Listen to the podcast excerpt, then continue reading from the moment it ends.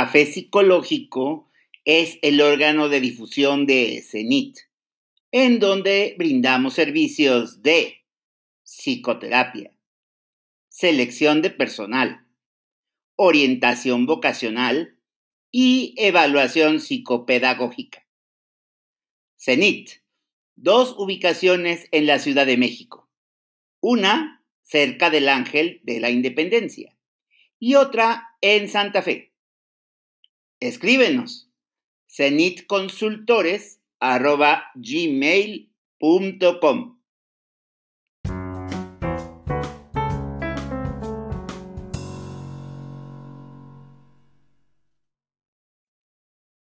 Café Psicológico, episodio 1. ¿Qué hacer como padres con nuestros hijos en este periodo COVID?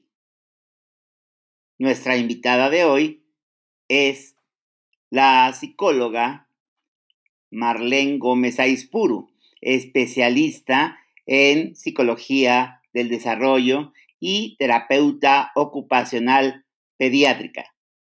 Adelante.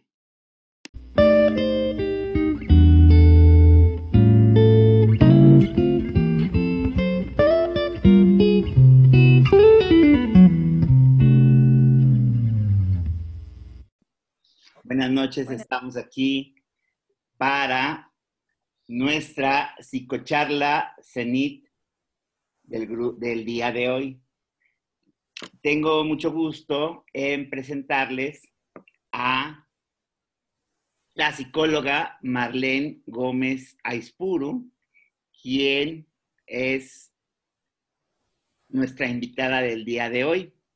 Ella es psicóloga del desarrollo y terapeuta ocupacional pediátrica.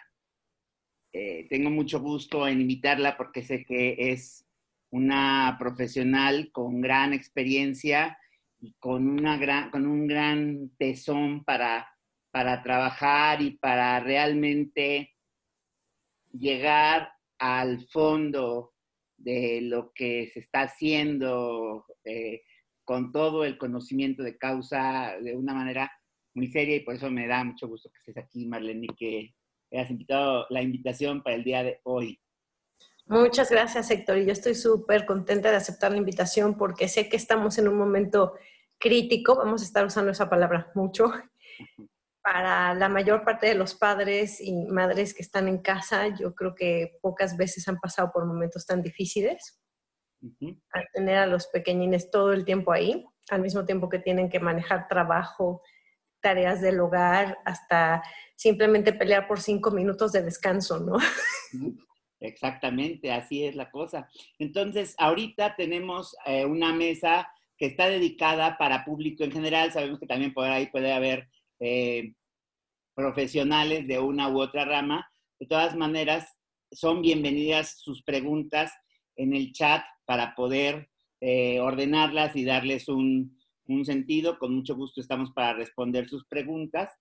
a mí me gustaría empezar, Marlene, si si no tienes inconveniente, con eh, pues, platicar cómo, cómo esto vino como una, venía la locomotora trabajando bien y de repente hay un peligro adelante y tiene que aplicarse el freno de emergencia y llevándose a quien se lleve. No, claro que nunca está uno preparado para estas cosas después de detenida la locomotora, hay un momento de confusión que no se sabe qué está, qué está pasando, que es esta semana que vino después del puente hasta el 21 de, marzo, cuando empezaron, empezaron a darse algunas definiciones de que ya no iba a haber escuelas, etc.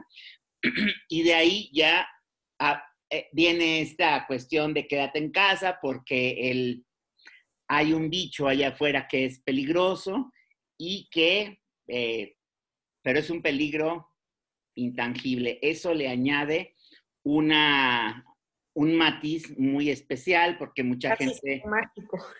exactamente, porque no lo ve, no, no, lo ve o no lo quiere ver no sabemos, ¿no?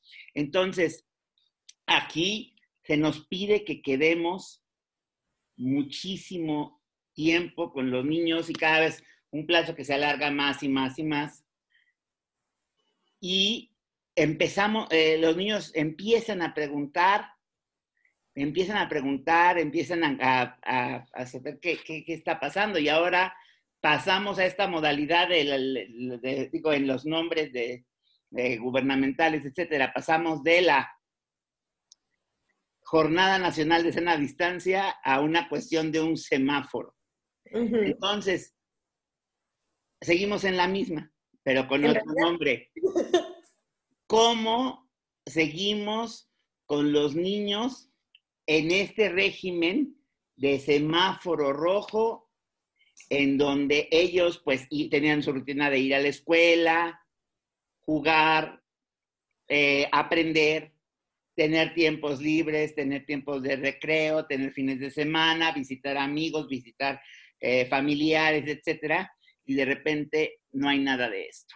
No hay nada de esto y además no hay algo que en general los niños necesitan para sentirse seguros, que es la certeza.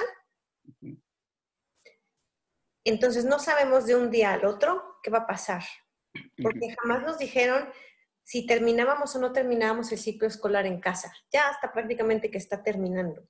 Nunca nos dijeron hasta cuándo íbamos a poder salir al parque. Nunca nos han dicho si este semáforo rojo termina hoy, empieza mañana, si está en la Ciudad de México, en Cuernavaca, en Cancún. No hay una simetría en ningún lado que nos permita tener como patrones. Y todos estos momentos de incertidumbre en que además está este enemigo invisible parecido casi a los monstruos de cuento medievales, ¿no? Eh, nos genera una inseguridad que está ahí todo el tiempo como un ruido de fondo en casa. Todo el tiempo, todo el tiempo, todo el tiempo. Es muy difícil que estés seguro y estable si algunos de nosotros hemos perdido el, modus vivendi, ¿no? Tenemos algunos que ya no tenemos trabajo o por lo menos no tenemos un trabajo estable o aceptamos menos sueldo. Otros no podemos estar trabajando al 100% estas demandas de los niños. Por otro lado, tenemos padres que tal vez enfermen y tenemos ese miedo todo el tiempo. Entonces, aún los adultos de base no estamos bien. Estamos ligera, manteniéndolo así, manteniendo el cool, manteniendo el cool. Esa es la verdad. Al un poquito un término muy bonito que se llama corregulación. ¿Qué es la corregulación? Es esta capacidad que tiene el adulto de a través de su propia regulación de tú estar tranquilo y bien. Ay, perdón, me están diciendo que se oye un poco cortado, pero en teoría se supone que está bien mi red. Entonces, no Y aquí también yo la reviso siempre antes de empezar. Sí. Sí, pero voy a ver si hay problemas. Lo que les decía es que hay una cosa que se llama corregulación, que es la capacidad que tenemos el adulto de a través de nuestro propio estado de ánimo, que el niño lo copie. ¿Y cómo lo podemos pensar en, en, la naturaleza? ¿Se acuerdan de estos típicos videos de que están los chitas y está la, están los chitas jugando, ¿no? Y de repente la mamá chita se pone ¡fu! y ves que todos los chititas Esa es la corregulación, ¿ya? Es ese momento físico imperceptible en segundos. La mamá chita no tiene que decirle, oye, hijito, creo que oí un ruido, podría ser un león. ¿Qué tal si todos nos ponemos en arleta para que no nos vengan a comer? En lo que tú dices eso, ya te fregaste, ya te comieron. Entonces, en la naturaleza, esto sucede súper rápido y si se fijan, a pesar de que ahorita ya tenemos otras cosas, tenemos lenguaje, tenemos cognición, tenemos muchas cosas que en el ambiente nos ayuda, estos, estos, digamos, instintos básicos siguen ahí. ¿Y con qué vienen? Vienen con, yo te veo a ti, mamá, y veo qué tan estirado o no estirado está tu cuerpo, qué tan tu boca, qué tan tensa va tu voz. Entonces el niño todo el tiempo está, exacto, quien pregunta que está relacionado con las neuronas espejo está un poquito relacionado con las neuronas espejo, en efecto, porque todo el tiempo estamos haciendo esa medición, esa medición, esa medición. Entonces, ¿Qué pasa Si yo, según yo, ay, yo estoy actuando súper cool con mis hijos, sí, les explico todo en paz, pero en el fondo del corazón está taca, taca, taca, taca, taca, taca. Al final estamos transmitiendo eso. ¿Y por qué cuento No es porque quiera yo que se sientan de ninguna manera ni regañados, ni lo están haciendo mal. Lo que me estoy tratando de decir es que en esta situación no hay una línea base perfecta, no hay un inicio perfecto.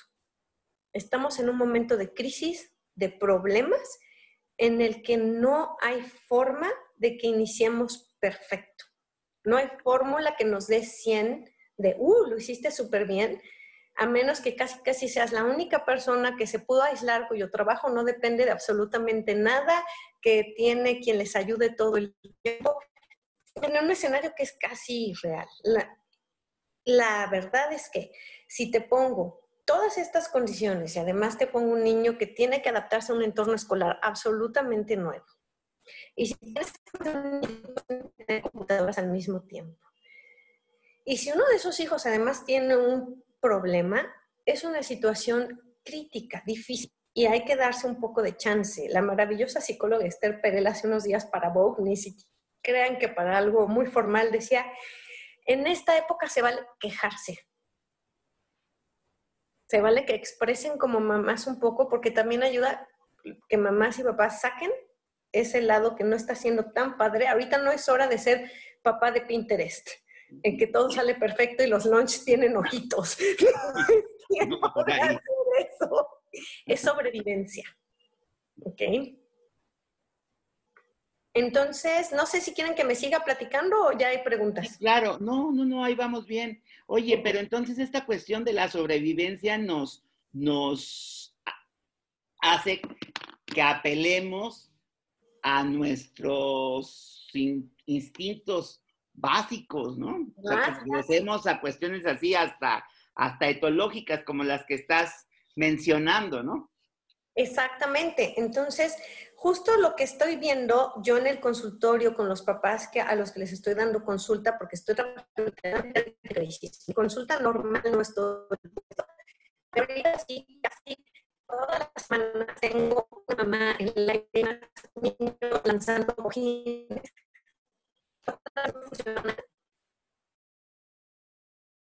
Ahí. A ver si ahí ya.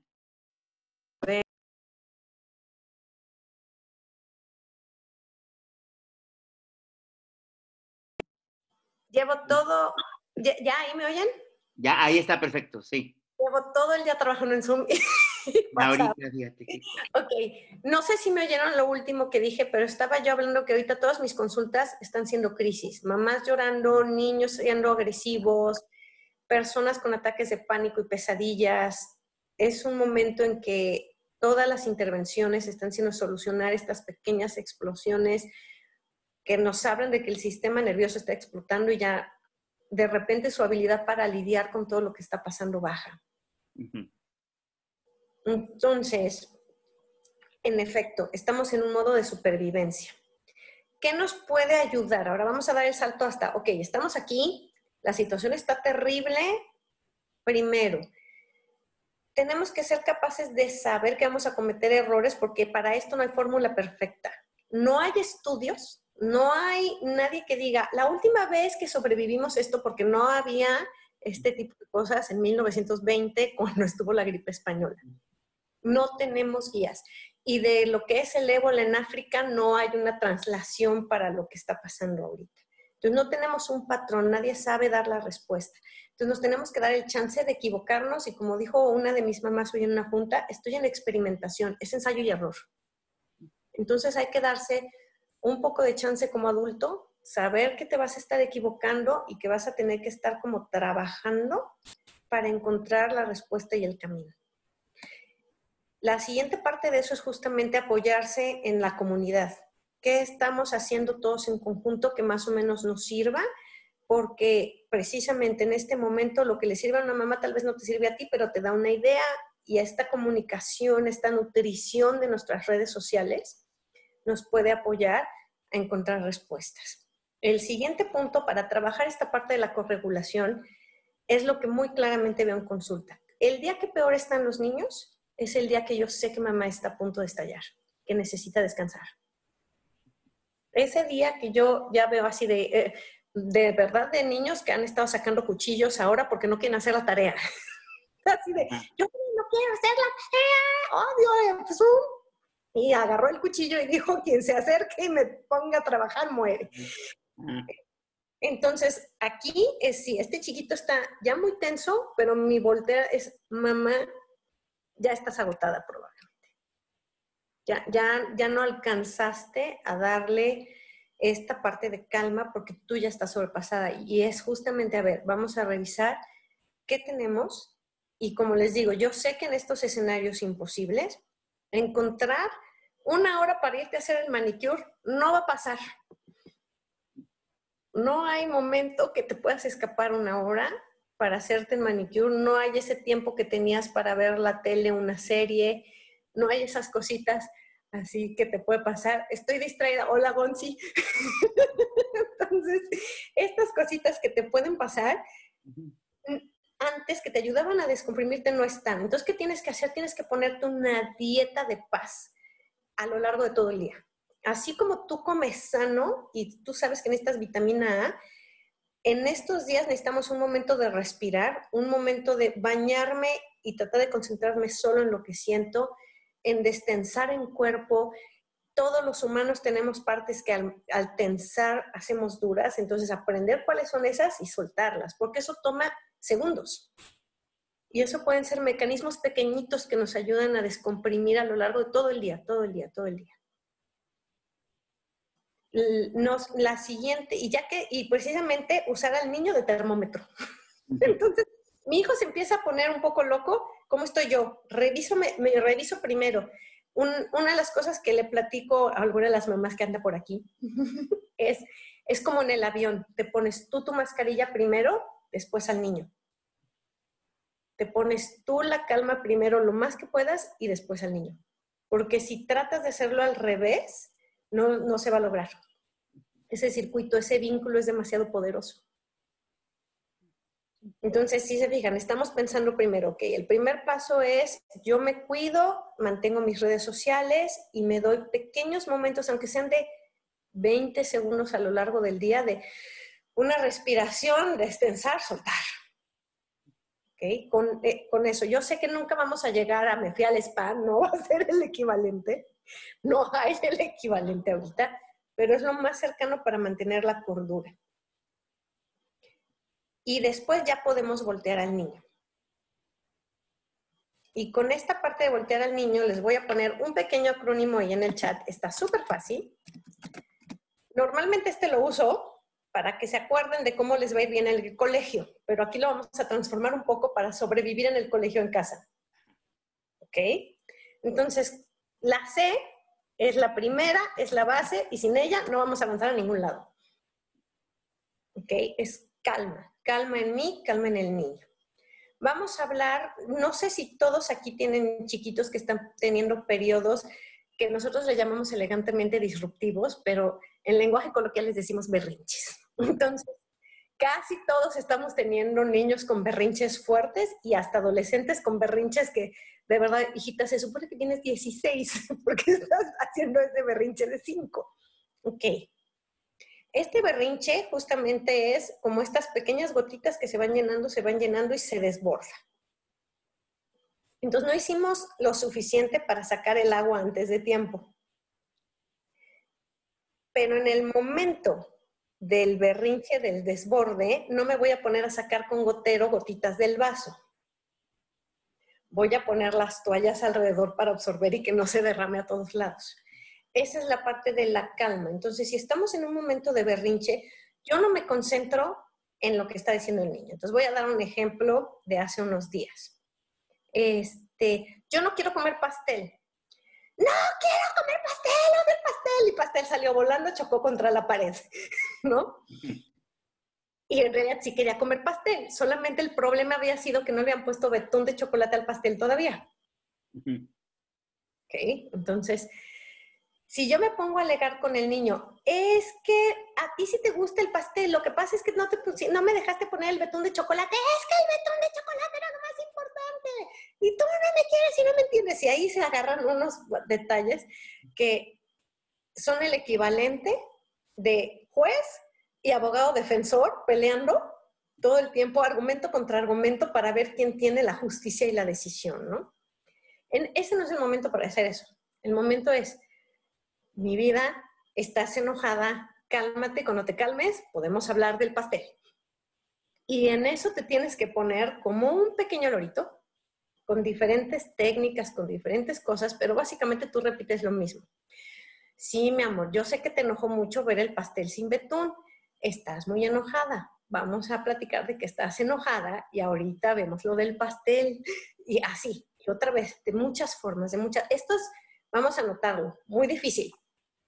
Se necesita mucha práctica mucha, saberte desconectar de, sí, ya sé que está hablando del pastel y yo estoy enojadísima porque me tardé media hora haciendo el maldito pastel y ahora está estrellado y lo voy a tener que limpiar. Y si te quedas ahí tratando de convencer al niño de que tirar el pastel estuvo mal, y el niño te está tratando de convencer de que tenía toda la razón de tirar el pastel porque tú eres una mala mamá que no le pone betún de chocolate, ahí el berrinche puede alargar a dos, tres horas y durar, y de ahí te puedes ir al día siguiente, no quiero que me vuelvas a hacer ningún pastel, y es el gran pleito del pastel.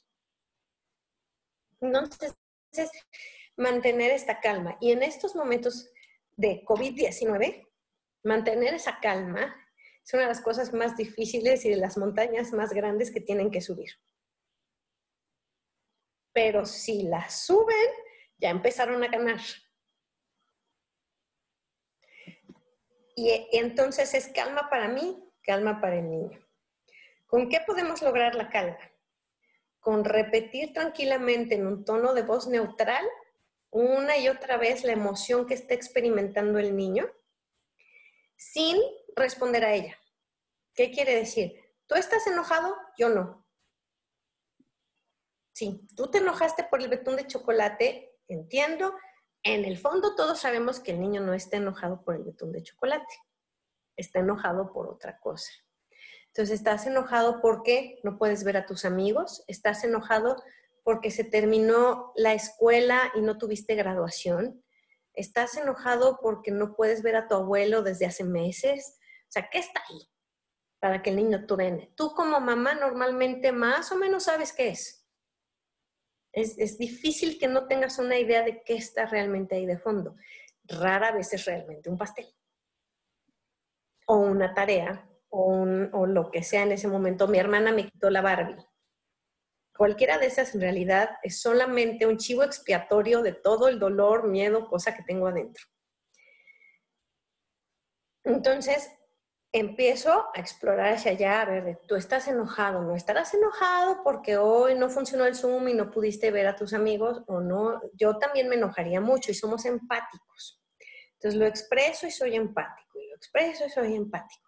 Y todo ese tiempo vuela el cojín, suelta la patada, sale la mordida y tú eres como karate kid aquí, como Matrix, tratando de parar todos los golpes. Exacto, eres mío, todo está así, tú puedes parar todos los golpes, todas las balas y le vuelves a decir, estás enojado porque pasó esto. Les cuento, la primera vez que hacen esto, y aquí tengo muchas mamás para contar, la, la primera vez que lo haces, realmente lo que vas a ver es una escalada de la llorada porque el niño no quiere, no quiere, no quiere, no quiere, no quiere, le está costando tocar ese tema. Pero en el momento en que de alguna manera, no todos los niños te van a decir, oh, sí, mamá, creo que estás en lo correcto, has analizado bien mi sentimiento, lo que tengo es esto, esto, esto. No, probablemente lo que te dicen es, sí, miedo, o te dicen, sí, estoy harto, te sacan de repente una palabra que te dice, sí, lo que dices es verdad. Y ahí tú te paras y consuelas. ¿No? Ahí eres aún más empático y sí se siente horrible, pobrecito, yo también estoy muy molesto, ya estamos todos hartos del maldito coronavirus, que el coronavirus se muera, debería, es más, deberíamos haberle aventado el pastel al coronavirus. Entonces ahí hacemos esta pequeña broma, esta pequeña conexión de mi enojo de aventar, me hubiera gustado aventárselo en la cara a un virus verde que pudiera llover, como dices, hacer visible lo invisible y decirle, Ay, ojalá le hubiera caído en la cara al coronavirus y se hubiera muerto. Y normalmente aquí el niño rompe un poquito y, ¡sí! y, puede con esta fantasía empezarse a agarrar y a defender. ¿Ok? y de ahí ya empezar a bajar, a bajar. Y cuando los ves ya más tranquilos, entonces ya, de verdad, ahí en ese momento sí ya puedes hablar del pastel. No te preocupes por el pastel, podemos hacer otro. O mañana hacemos otro y hacemos primero el betún de chocolate y tú lo pruebes y que queda delicioso, ¿verdad? Que no pasa nada, es solo un pastel. Y entonces, en vez de 30 minutos de hablar algo inútil, hablamos esos 30 minutos de lo que realmente está ahí de fondo. Y es esa diferencia, ok, no les estoy prometiendo que no va a haber berrinche, eso sería absolutamente falso de mi parte. Pero les estoy diciendo, vamos a ir a atacar lo que está ahí para que no se repita ese berrinche diario porque no he trabajado lo que está ahí. De todas maneras va a haber pequeños miedos, porque aunque estemos tratando de decir, ay, yo no estoy hablando del coronavirus delante de mis hijos, Sí, pero delante de tus hijos, según tú no estás, pero estás en el celular, leíste la noticia, pusiste la cara de Dios mío, llaman 13 mil, dices 13 mil. El niño sabe que estás hablando de algo del coronavirus y como además no se lo dices, ya soltó la imaginación. Ya se murieron todos los que están afuera y nunca más los voy a volver a ver. O ya pasó esto. Dependiendo de la edad es el grado de la imaginación. ¿Ok? Por ejemplo, tuve una chiquita que estuvo teniendo berrinches diarios antes de hacer la tarea y cuando por fin hablamos de ello, nos decía que ella creía que tenía el coronavirus y que ya nunca más se le iba a quitar porque había tosido. Entonces ella ya se imaginó que iba a vivir con el coronavirus encerrada en un cuarto porque nadie la iba a poder ver porque iba a contagiar a los demás. Y esta era una niña de 11 años, no estamos hablando de un niño chiquititito. Y como no tenía la información correcta de la parte médica, porque era muy al principio, de verdad se imaginó ya catastróficamente que era un ser impoluto que no podría jamás volver a convivir con el mundo exterior. Y esto la llevaba a tener berrinches en la escuela. Entonces, de esta parte de por fin lograr la calma, que incluye todas las herramientas que tengan en su casa, desde cobijita, el animalito tranquilizador, una mamá brillantísima sacó al duende de Navidad y le dijo que el duende de Navidad venía al rescate y aunque no era Navidad, Santa Claus lo había mandado. de Navidad. Otras han usado la imaginación. Una le ayudó a hacer un fuerte para proteger la casa. Entonces, de ahí cada niño le puedes ayudar con esto. Y vamos, ya, ya que están logrando la calma. Estamos con otros usando sus botes. Muchos niños lo que les dejo es lo que se llama un diario de sueños, que funciona relativamente bien. En la, en la noche antes de dormir dibujan con crayola para que no les den ganas de borrar o de hacer algo muy elaborado. Y ustedes como papás les preguntan tres cosas que les preocupó del día. Y así todos los días el niño les está diciendo qué trae en la cabeza. Entonces, tres cositas, tun, tun, tun. Y si lo ven medio atorado, tú le sugieres, yo creo que te preocupó cuando te regañé porque no limpiaste el cuarto. Ah, sí, eso me preocupó. Y tú lo anotas. Y al día siguiente, en la mañana, vas y les preguntas qué soñaste y lo anotas. Y eso lo vas haciendo diario y lo que ayudas al niño a elaborar todos los días un poquito de eso y también te va a dar una idea de qué está por ahí atrás. Por ejemplo, tengo una niña que diario está soñando que se pierde, que la abandonan, que la dejan, que mamá se va básicamente está teniendo un, miedo al abandono y a la pérdida porque se les está perdiendo mucha gente debido al COVID. Ya no ve a su maestra, ya no ve a sus amigos, ya no ve a los abuelos. Entonces, ¿quién sigue? ¿Mamá? Entonces, por supuesto, ¿por qué vino la mamá a sesión? Porque la hija no se le despegaba sin tener ataques de pánico. Y a través de esto salió exactamente que era eso. Entonces, es una de las otras herramientas respiraciones, meditaciones, los que hacen yoga, yoga, los que son de ejercicio, hacer ejercicio. Cada familia tiene sus herramientas y las vamos a rescatar para lograr esta calma.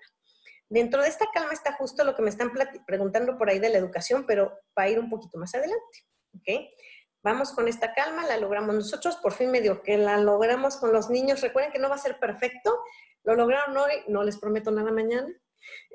y este, y de ahí sigue la O. ¿Y qué es la O? La O es orden.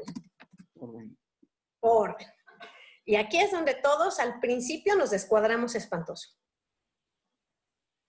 Como que algunos tratamos de mantener la calma porque estábamos medio informados y dijimos, bueno, no, no me va a llegar, yo estoy haciendo los cuidados. Pero el orden de la rutina de casa se fue así. Porque ya no te llevo a la escuela a la hora, porque ya no te puedo bañar a la misma hora, porque las maestras te cambiaron el Zoom de inglés a las 3 y entonces tengo que poner a tu hermano a las 4. Y todo ese orden y esa rutina se perdió.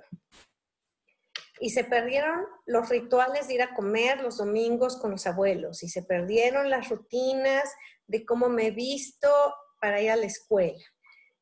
Y eso es uno de los organizadores esenciales de la infancia. Héctor aquí me puede decir que es cierto, de las primeras cosas que vemos en psicología al evaluar un niño es si viene en orden y limpieza.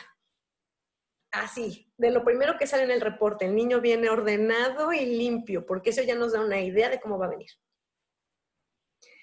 Entonces, si no hay, si ese orden se perdió, lo primero que había que hacer, ya estamos un poco tarde en, esa, eh, para, en esto, ya muchos papás ya lo lograron, pero lo primero que había que hacer era volver a meter un cierto orden que nos funcionara en casa. Y quienes no lo tienen, hay que empezarlo a hacer. ¿Y cómo estructuramos ese orden?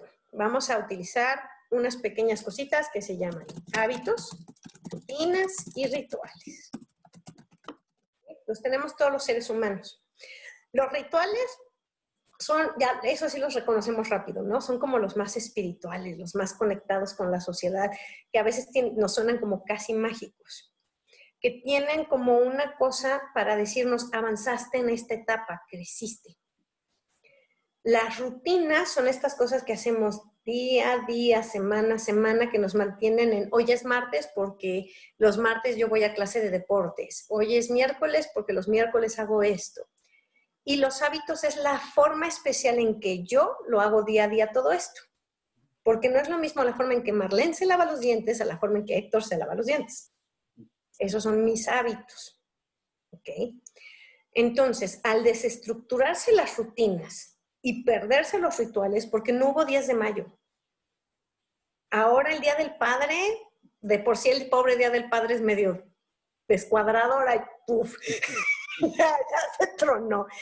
No hubo el Festival de la Primavera para muchos. El Día del Niño, desastre. Entonces todos mis rituales que como niño me marcaban el paso de los meses no están.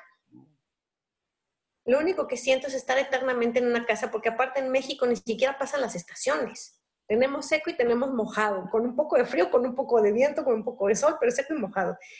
Entonces, ni siquiera viendo la ventana siento yo ese transcurrir del tiempo. Entonces, tenemos que organizarles las nuevas rutinas, los nuevos rituales. ¿Cómo vamos a celebrar? ¿Cómo vamos a hacer las cosas? Hay muchas formas de hacerlo de acuerdo a la edad, un niño muy pequeño, por ejemplo, le pusimos, le encantan los trenes, entonces le pusimos un tren con vagones de todo lo que tenía que ser en el día, que eran intercambiables. Entonces, si algún vagón se tenía que ir porque ese día era otra cosa, pues se cambiaba y ahí estaba. Pero el niño podía ver allá arriba y decir, ah, primero nos vamos a bañar, luego vamos a hacer esto, luego vamos a hacer esto, luego vamos a hacer, ok, ya sé qué va a pasar en el día. Y en, y en esto ya empezó a obtener seguridad, hábitos. Había muchas cosas que hacíamos, por ejemplo, muy rápido en las mañanas nos vestíamos a toda velocidad porque tenías que correr a la escuela. Entonces, habías desayunado medio Yakult, te sacaban así. Ahora, en cambio, el niño se levanta así, con el pelo acá y va a la escuela así. La pijama, ¿no? Entonces, esos hábitos se perdieron y se cambiaron por unos deshábitos. Poquito a poquito hay que volver a meter esos hábitos. ¿Y cómo lo vamos a hacer? Con algo que además nos va a ser protector para el futuro. Estos hábitos, estas rutinas, estos rituales tienen que orientar a los niños, porque saben que estamos en modo de supervivencia, tienen que orientarse a ese regreso a clase en que el niño va a tener que lavarse las manos, tener una máscara todo el tiempo en la cara, todo el tiempo. Y no se va a poder tocar la cara y tiene que toser aquí y no puede abrazar a sus amigos. Eso es agosto. Tenemos junio, julio y la primera parte de agosto para prepararlos para eso. Porque las maestras con 20 no van a poder enseñarle a tu hijo que no se toque la cara. No le van a poder decir, Paquito, ponte la máscara. No les va a dar tiempo. Si quieren que además de todo les den clases, entonces, ¿cómo vamos a, empiecen a planear ahorita en su estilo personal? ¿Cómo le voy a enseñar a mi hijo a que cada vez aguante más la máscara puesta? A que cada vez que tosa sea aquí. a que no puede estar, y menos después de agarrarse la cara agarrando a un amigo. Todas esas cosas nuevas tienen que hacerse y tienen que hacerse con significado. Esta es la parte padre de hábitos, rutinas y rituales. Tienen significado. Entonces, lo que yo les puedo recomendar de todo lo que he visto, las escuelas japonesas son maravillosas en esto. Los niños japoneses, chiquitos, les estoy hablando de niños de tres años que he visto, llegan y lo primero que hacen es quitarse sus zapatitos y la maestra está sentada con ellos mientras ellos se quitan los zapatos, los guardan en su cuadrito especial y sacan los zapatitos de salón. Se ponen los zapatitos de salón. Todo esto se hace en el tiempo que el niño lo necesite. No están correteando las mises de que ya va a empezar la clase y que te metas y fulanito, aunque te tengas que poner el zapato. Esperan a que realmente el niño se ponga el zapato. Entran y lo primero es, todos en filita en el baño, tienen su propia toallita personal, se tienen que lavar las manos, secarse con su toallita ir a colgar su toallita. Y ya que hacen eso, se pueden sentar en su sillita. Entonces, simplemente esta pequeña rutinita que les meten los hace ser mucho más higiénicos. ¿Qué otra cosa hacen? Los niños japoneses juegan mucho entre ellos, se saludan eso, pero no se abrazan. ¿Qué hacen? Hacen la reverencia. Entonces, inventen con sus hijos cuál va a ser el saludo de moda va a ser la reverencia japonesa, va a ser el choque de codos, va a ser el olita. Vamos a darles un significado que vayan diciendo, a ver, ¿qué voy a hacer ahora para saludar y decirle a mis amigos que los quiero sin tocarlos? Sin gritarles, hola, y llenarlos de saliva llena de COVID. Entonces, necesitamos esas nuevas cosas y es ustedes, papás, lo que le pueden enseñar ahorita, pero les digo, un poco divertido, un poquito tranquilo. Luego es, ya con las manos limpias, entonces sí agarro mi máscara y ¡fum! ¿Ok? Y vamos a practicar con diferentes máscaras y podemos armar juegos. Entonces yo les decía a, a unos papás, se me ocurrió, ¿se acuerdan de las estatuas de marfil? Entonces juguemos a las estatuas de marfil, una, dos y tres, así. El que se toque la cara agarra COVID. y te quedas así. que se queden quietos. Y el primero que se toque la cara pierde, tiene que bailar o hacer una broma. Pero estos juegos que usábamos precisamente por todas estas cosas antes, retomarlos y estructurarlos para esto. Entonces es una forma de que los niños jugando se rían y sea como de ¡ah! Y, lo puedan también jugar un poco, jugar este, un poquito este miedo de agarrar el COVID, ¿no? Entonces, ese es un ejemplo. La otra es, es volver a enseñar a lavar. Perdón, me mandaron un mensaje de que alguien se ahogó con el café cuando canté las estatuas de no me distraigan. Entonces, a lavarse las manos. Hay muchos videos de caricaturas de gente grande enseñando a lavarse las manos y eso lo tenemos que hacer súper bien. Entonces, ahora que vamos a tener vacaciones, mucho del tiempo de la mañana vamos a dedicarlo a esto, a enseñar a los hijos a hacer todo esto y a cada vez resistir más con el cubrebocas, más sin tocarnos la mano, más sin tocarnos las caras, más sin estar abrazando y con significados. La otra cosa que podemos hacer para estos hábitos, rutinas y rituales es insertarlos en algo que ya existe y que los niños entienden. ¿Y qué entienden los niños? La hibernación. La han estudiado mil veces en la escuela, hay muchos cuentos, hay videos de National Geographic y videos de dibujitos. Entonces, ¿qué les podemos decir? Todos los animales del mundo, de ciertas especies, cuando hay un tipo de peligro, se guardan Normalmente es el invierno porque no pueden comer. ¿Y cuánto tiempo se guardan? Es lo que dura el invierno. Ellos no tienen un reloj de ya es 21 de diciembre, ya me salgo. es lo que dura el invierno. Y así es un poquito el COVID, es lo que dura el COVID, pero nada más nos estamos guardando y no somos los únicos seres vivos que nos guardamos. Hay muchas listas de cuentos sobre esto en internet y son cuentos bonitos porque normalmente son osos, ardillitas, son animales agradables que no generan como este estrés. Entonces lo podemos hacer de esa manera para que lo empiecen a realizar. Y los más grandes les ponemos un video de National Geographic y que lo analicen y que lo estudien y que lo piensen y que te digan, ok, ¿cómo es la hibernación humana? Y que lo platiquen y hagan un tema. A otra familia, por ejemplo, les dejé un ritual en la tarde, el mismo que les decía de los diarios de sueño, pero como era una familia más grande, era hacer el ritual de practicar las preocupaciones. Y lo hicieron precioso con un palo mágico y se reunieron en la sala y se lo daban unos a otros y de verdad hicieron algo muy bello a través de eso. Entonces fue como un poco volver a la cueva con el fuego y volvernos a unir en sociedad y decir, esto es lo que me preocupó, me preocupó esto del COVID y unirse y contarlo y casi echarlo en fuego, echarlo a ese ritual y poder mirar a la cama más tranquilo. ¿Ok? Entonces, a través de esta parte obtenemos un poco del orden. Entonces, el orden no va a ser que nos volvamos todos obsesivos compulsivos, levantemos la mano los que somos así, y limpiamos todo y ordenemos. Es un orden más del día al día, del mes al mes. Entonces, que se vuelva ritual la llamada del cumpleaños. ¿Y qué hacemos en el cumpleaños? Ahora los, los cumpleaños hacemos un Zoom padrísimo. Entonces ya para mí ya eso es el ritual. ¿Qué voy a hacer para mi graduación ya que no la puedo hacer física? ¿Qué voy a hacer para el cambio de verano? Entonces vamos a generar pequeños rituales que le den significado a los niños y a su vida para insertarlos mejor en el tiempo rutinas en que, ok, yo ya sé que hablo por teléfono a tal hora, hablo con tal persona, hablo con mis amigos y empieza a ser cíclico. Y de esa manera, de nuevo, me vuelvo a meter en ello. Damos la idea de que es un periodo de hibernación que se va a terminar, porque eso es importante en las crisis, darnos cuenta que la crisis se va a terminar. La crisis es un momento horroroso que parece eterno, como dicen los memes.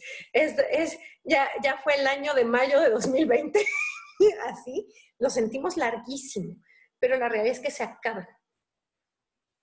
¿Y por qué tenemos que hacer esta parte también? Porque viene un salto en el tiempo que les quiero hacer para prevenir. Si no hacemos todo esto de salud mental ahorita, el año que viene, más o menos en las mismas fechas, sus hijos van a volver a tener estrés.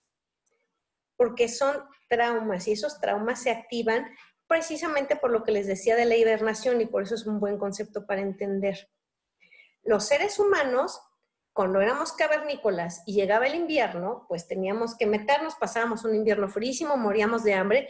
Para la siguiente decíamos, ya empieza a hacer frío, junten comida rápido.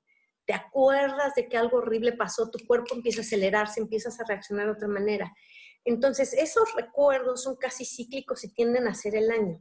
Entonces, si no hacemos esta parte de salud antes y antes de ese año les decimos, ¿se acuerdan que el año pasado pasó todo esto y nos sentíamos todos horribles? Qué bueno que ya no van a volver a tener niños en crisis y no van a entender por qué.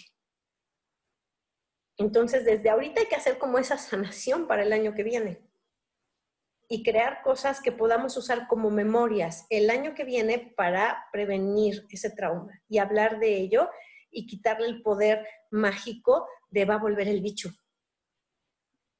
¿Ok?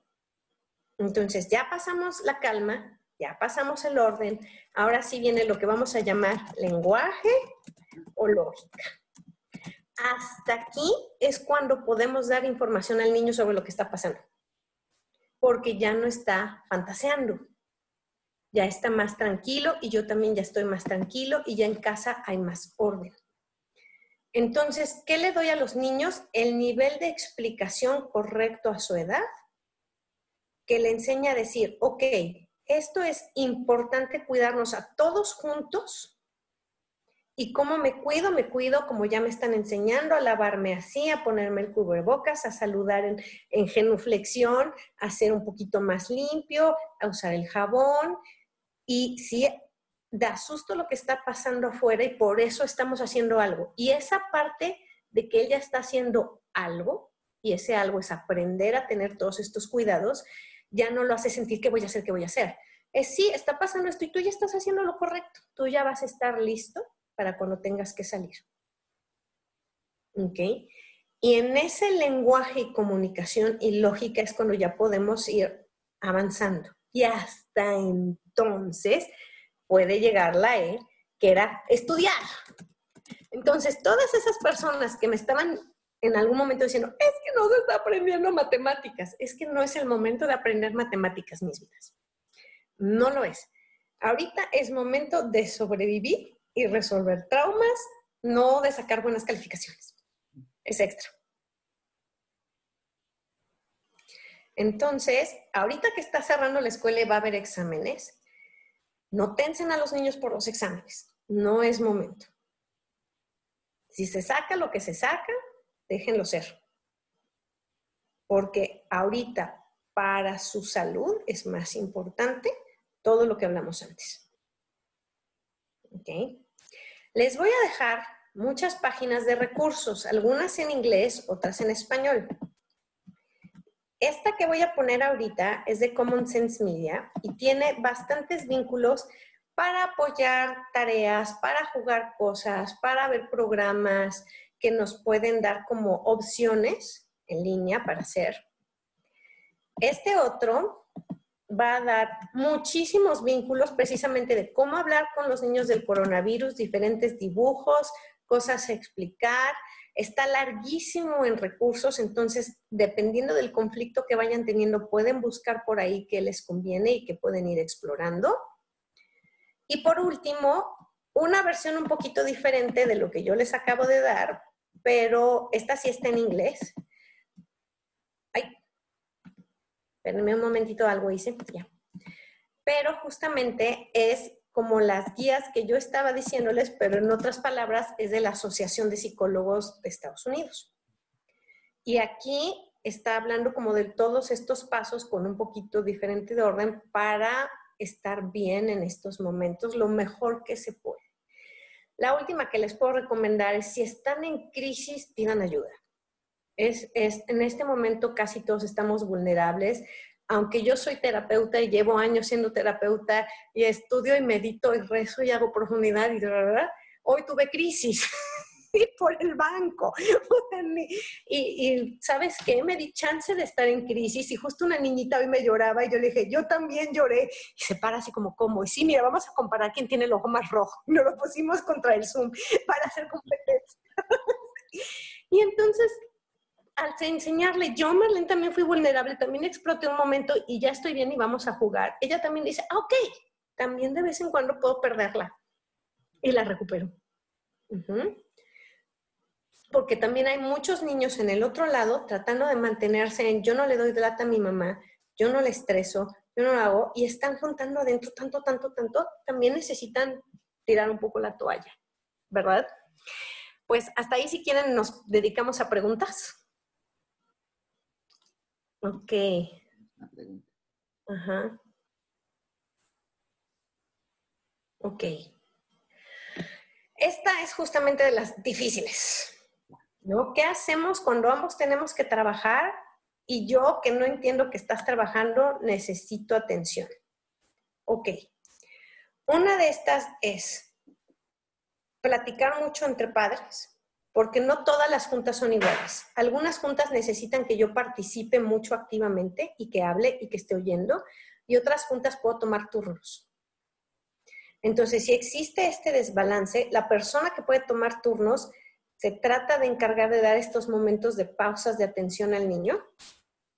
Claro, con el micrófono, ya saben, en respeto, en silencio, y pudiendo darle un poco de atención. Y de nuevo, es esta parte de educar al niño.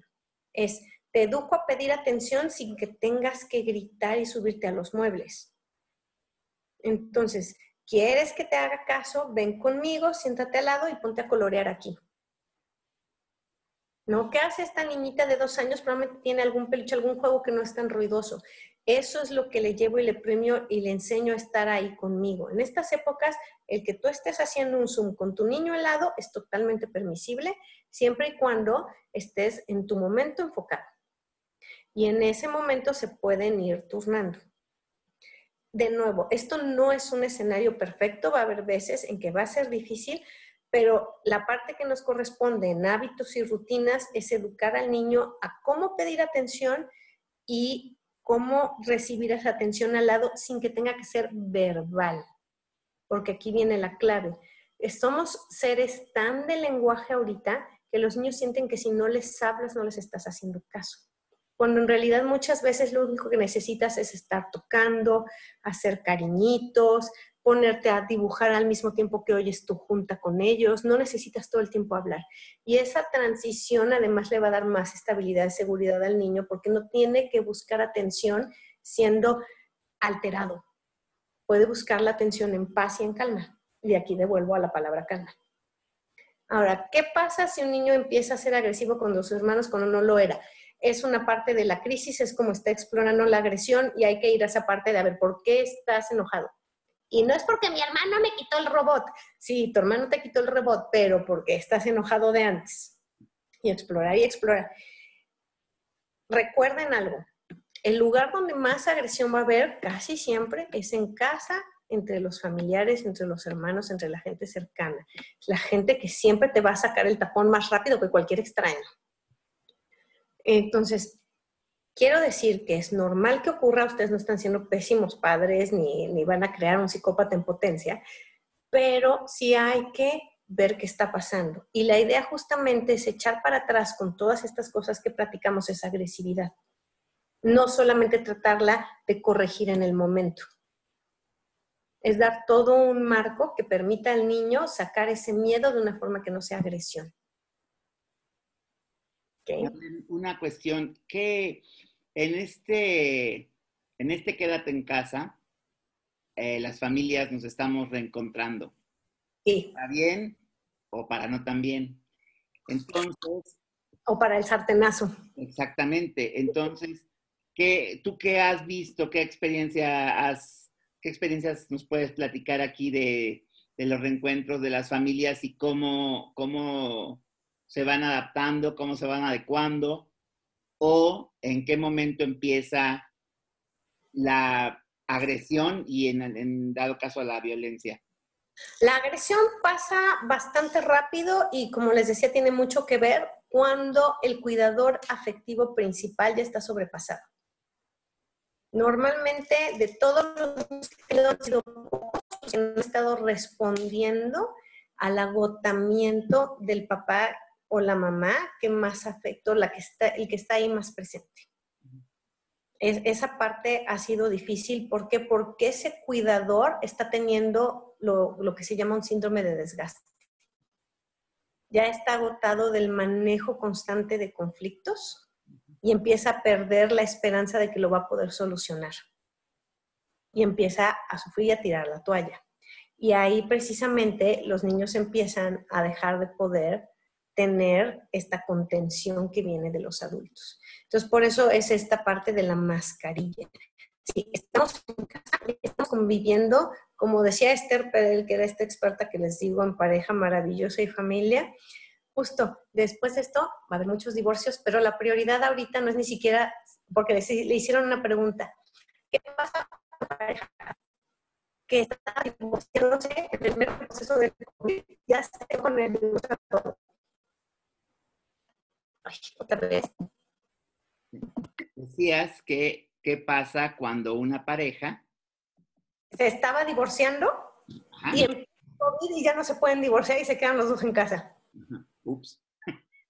Y justo ella lo dijo de esta manera, no es el momento, el divorcio no es la prioridad, la prioridad es sobrevivir y van a tener que manejar esa prioridad por encima de los problemas. Entonces, si es un momento en que vamos a querer estar muy molestos, existen muchos roces del día a día, muchas frustraciones. Obviamente parejas que ya tenían dificultades van a empezar a tener crisis y de nuevo, no hay que verlo personal, no soy yo la persona que fallé. Si perdí el trabajo, no fui yo la que fallé. Está todo el sistema cayendo. Si estoy ganando menos dinero, no soy yo el que no tiene habilidad para mantenerme a mí misma. Soy la persona que estoy sufriendo la crisis. Y de todas maneras lo vas a sentir un momento y se vale sentirlo. Es ese momento después de la sensación, cuando llega la calma, me pongo en orden y pienso lógicamente y me digo a mí mismo, no es esto, es la crisis, no soy yo. Entonces, en este momento en que las familias se están recortando, lo más bonito de las familias y lo más duro va a salir, van a salir todas las aristas.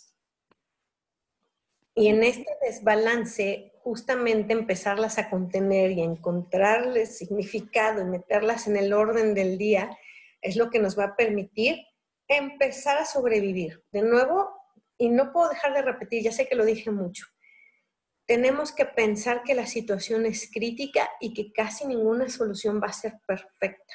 Y van a ser prácticamente eh, curitas que vamos a poner cada día y tal vez al día siguiente se va a caer y voy a tener que usar una curita similar o otra para ir parchando, sobreviviendo hasta que la crisis baje. Pero lo que no vamos a dejar es dejarnos de sangrar.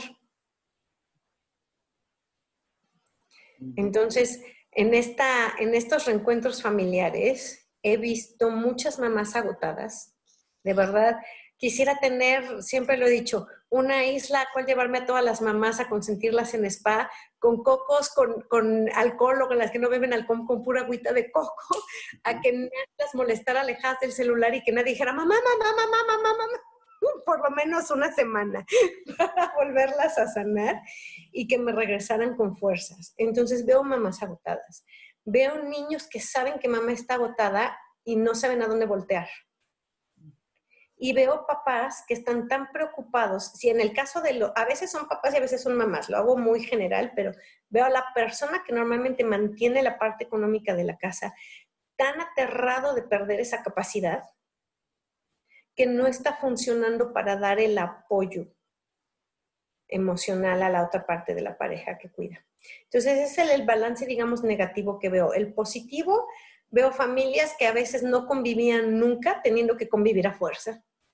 Papás que no sabían que, que no les creían a las mamás, es que tu hijo se pone así cuando llora, y decían, es que tú no lo educas. Por primera vez dice, tu hijo está loco y les empiezan a hacer caso. Entonces veo esos acercamientos a la realidad a veces que antes no se daban.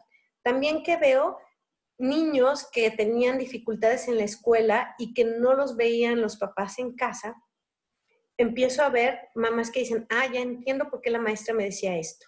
Entonces yo tengo que trabajar esto para apoyar a mi hijo. Y estos descubrimientos y estos puentes nuevos entre padres y educadores veo una revalorización del trabajo de las escuelas. Yo creo que todos extrañamos que la escuela exista. Hasta los niños que decían odio a la escuela, ahorita está en mi escuela. ya no quiero estudiar en casa. Entonces estamos tratando, estamos viendo todas esas revalorizaciones. Veo preguntas, sí, hay, familias absolutamente abrumadas y desgaste en la pareja. La realidad es que después de esto, si no cuidamos salud mental, vamos a ver una cantidad de divorcios increíbles, increíbles. Y, definitivamente creo que el fin del colegio en línea para generar, sí, exactamente. La verdad es que yo si hubiera sido la SEP, hubiera parado la escuela. Y hubiera dicho vacaciones y preferimos que al final cubrir una parte del semestre y luego otra, pero no fue la decisión, entonces hubo que hacer escuela en línea. Yo creo que en un momento en que era más importante la salud afectiva y mental de los niños, trataron de mantener el rango educativo y fue algo difícil, una decisión dura para muchos padres. Tuve mucha gente que estuvo a punto de abandonar la escuela, de decir, yo ya no puedo más, no puedo educar a mi hijo en esta situación. Ustedes imagínense, los que tienen cuatro o cinco hijos y todos necesitando a mamá para imprimir una tarea al mismo tiempo eran situaciones difíciles. Y si de ese de uno tenías uno con TDA o con otras cosas, estaba tremendo. Pero la rutina les ayudó, en efecto. El problema no fue la rutina, fue el querer sostener a fuerza las metas educativas. La rutina me parecía maravillosa, pero el hecho de que los niños tuvieran que estar haciendo primero los Zooms en línea y luego tareas para que las maestras demostraran a la SEP que estaban trabajando, eso fue lo que hizo a muchos niños un calvario, sobre todo porque muchas eran basadas en la escritura y tenemos muchos niños que por el sistema nuevo, lo que es lectoescritura les cuesta muchísimo trabajo. Entonces sí, me hubiera encantado que se mantuviera la rutina de ir a la escuela, pero tal vez con metas educativas más relajadas. Inclusive debe haber sido un hermoso momento para olvidarse de la escritura y empezar a concentrarse en la lógica y en otras habilidades. Ok. Sí, exactamente. Imagínense como, como Lorencito, que lo amo, este, ve el Zoom y empieza a gritar, actividad no, y tiene dos años, dos años y medio y ya dice, no quiero, pues. Y además es niño con problema de lenguaje, así que imagínense el, el trabajo que le cuesta decir actividad no. Quiero. Entonces, sí, es, es muy duro, es muy, muy, muy duro para todos. El punto ahorita es sobrevivir en salud mental. Gracias, Berito. Este, sí, la, isla, les juro que algún día espero ser millonaria y les compro la isla y los llevo a todos. Y, y, la otra cosa, pues, es ofrecerles, obviamente, no solamente estos recursos, sino la posibilidad de contactarme en algún momento de crisis. Les pongo mi correo. Eso, exactamente. Para que me pueda... Ay, me puse a mí misma, perdón. O sea, puse en privado y no sé. Ah, a todos. Ok. Aquí les dejo mi correo para que me puedan contactar. Ahorita todavía no lo tengo listo por problemas justamente con el banco, por eso me estresé, porque les iba a tener como toda una plataforma que estamos desarrollando para pura intervención en crisis para papás y familias, para que las sesiones puedan ser, en vez de tener que meterte a un proceso terapéutico de meses, tengas una o dos sesiones para trabajar algunas crisis con diferentes expertos y lo que necesitas es lenguaje, lenguaje, aprendizaje, aprendizaje pero desgraciadamente no me lo permitió la vida bancaria de este país. y esa fue mi crisis, pero la estamos superando y en cuanto pueda yo tenerla, pues se la daré a Héctor para que la pueda hacer. Pero no solamente soy yo, este, la Ibero generó un gran programa, ¿no? De intervención en crisis en este momento. Sí, hay, un, hay una línea ahí de, de ayuda que funciona de lunes a domingo de 8 de la mañana a 11 de la, de la noche. Y pues ahí están 21 psicólogas, psicólogos a sus órdenes para, para atenderles. Eh, sí me gustaría decirles que nos distinguimos por brindar una, una atención, pues sí especializada, porque la mayoría de nuestros, de nuestros interventores, interventoras, tiene maestría e intervención, eh, experiencia y capacitación, en intervención en crisis. Entonces eso me parece valioso. Ahorita les apunto el, el teléfono y muchas gracias, Marlene. Entonces, bueno, una idea final para, para cerrar, Marlene. Ok, ¿quieren que responda la última pregunta y cierro? De cómo hacer cuando son hijos únicos y en el colegio. Ok, cuando son hijos únicos y no hay actividad con los otros compañeros, hay que estructurar vida social alrededor de las cosas, generar playdates con Zoom con amigos, dependiendo también de la edad de los niños. Hay niños que pueden, por ejemplo, reunirse los que juegan en plataformas. Las plataformas ya son sociales, en realidad, aunque están jugando solos todo el tiempo, están hablando con los amigos. Pero sí hay que mantener este vínculo con los compañeros para socializar, hablar con primos, con, otra vez no.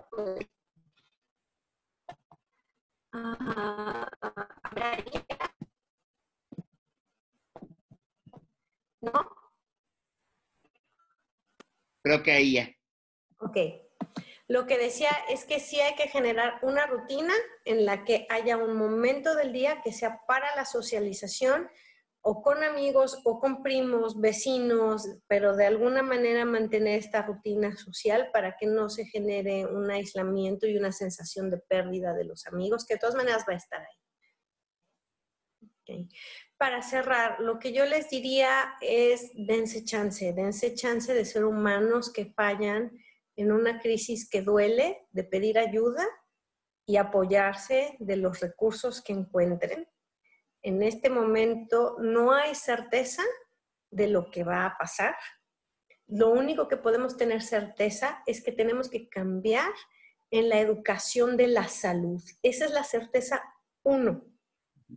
Y eso es responsabilidad de nosotros como padres, porque nadie más lo va a enseñar adecuadamente y a través de esa certeza de que ahorita mi nuevo rol para protegerme a mí, a mi familia y a mi sociedad es enseñarle a mi hijo a usar todos estos mecanismos de protección de la salud bien, es un pequeño paso para iniciar en la seguridad. Y pues dense chance, como les digo, es una época en que se vale quejarse. Entonces, si necesitan una oreja para quejarse, búsquenla, quéjense. Ahí está la línea de crisis. No puede haber más maravilloso que alguien que no te cobra por decir, estoy harta, los odio a todos y no te va a acusar con nadie de que los odias a todos. Va a escuchar. Y, para, y, y gracias a Dios existen estos apoyos, estas ayudas. Hay, como vieron, muchísimos recursos. Hay muchos más en línea. Yo les escogí los que sentí que eran un poquito más, digamos, desarrollados adecuadamente, pero hay mucho. Y, podemos apoyarnos entre todos para ir buscando. Y de nuevo, dense chance, dense esos cinco minutos de paz. Si tienen que encerrarse en el baño cero con música rock a todo volumen para no ir el mamá, aunque sea un minuto, se vale. Pues muchísimas gracias por escucharme hasta ahora y por invitarme y por abrirme las puertas de sus casas para tratarlos de ayudar un poquito en esta crisis tan difícil.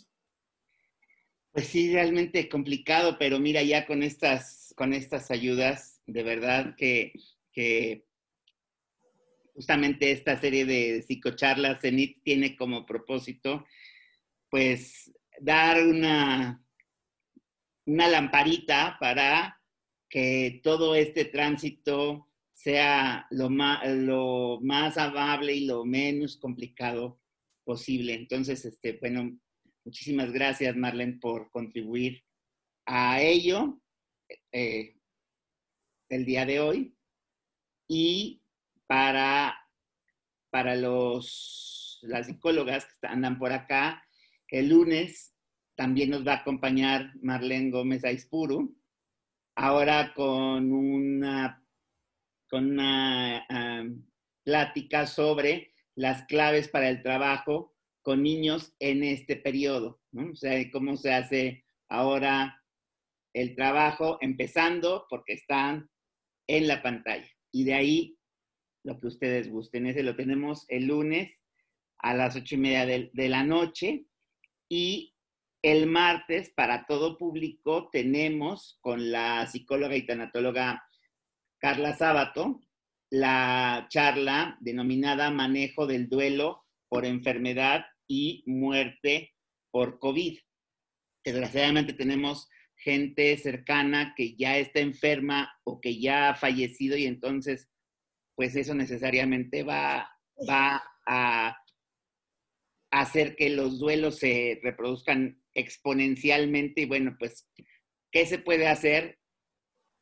Ahí tendremos algunas, algunas pistas con alguien que aparte tiene una una gran experiencia y una calidad humana muy, muy importante también. Es voluntaria en varias situaciones ahí de eh, hospitalarias. Entonces, bueno, ya la tendremos ahí.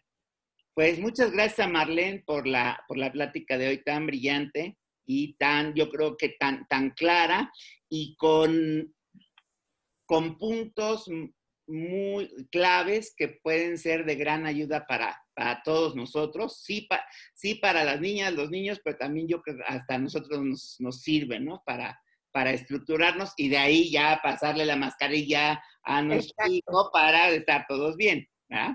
Y entonces pues, ya nos esperamos aquí también para, para el lunes. También muchas gracias por acompañarnos a, a quienes estuvieron aquí con nosotros y nos estaremos viendo muy pronto. Hasta luego. Gracias por organizar todas estas cosas. Ah, pues con mucho gusto, con mucho gusto. Bye. Pues, pues, muchas gracias. Buenas noches. Hasta luego. Hasta luego, muchas gracias. Gracias. Adiós. Gracias, hasta buenas noches.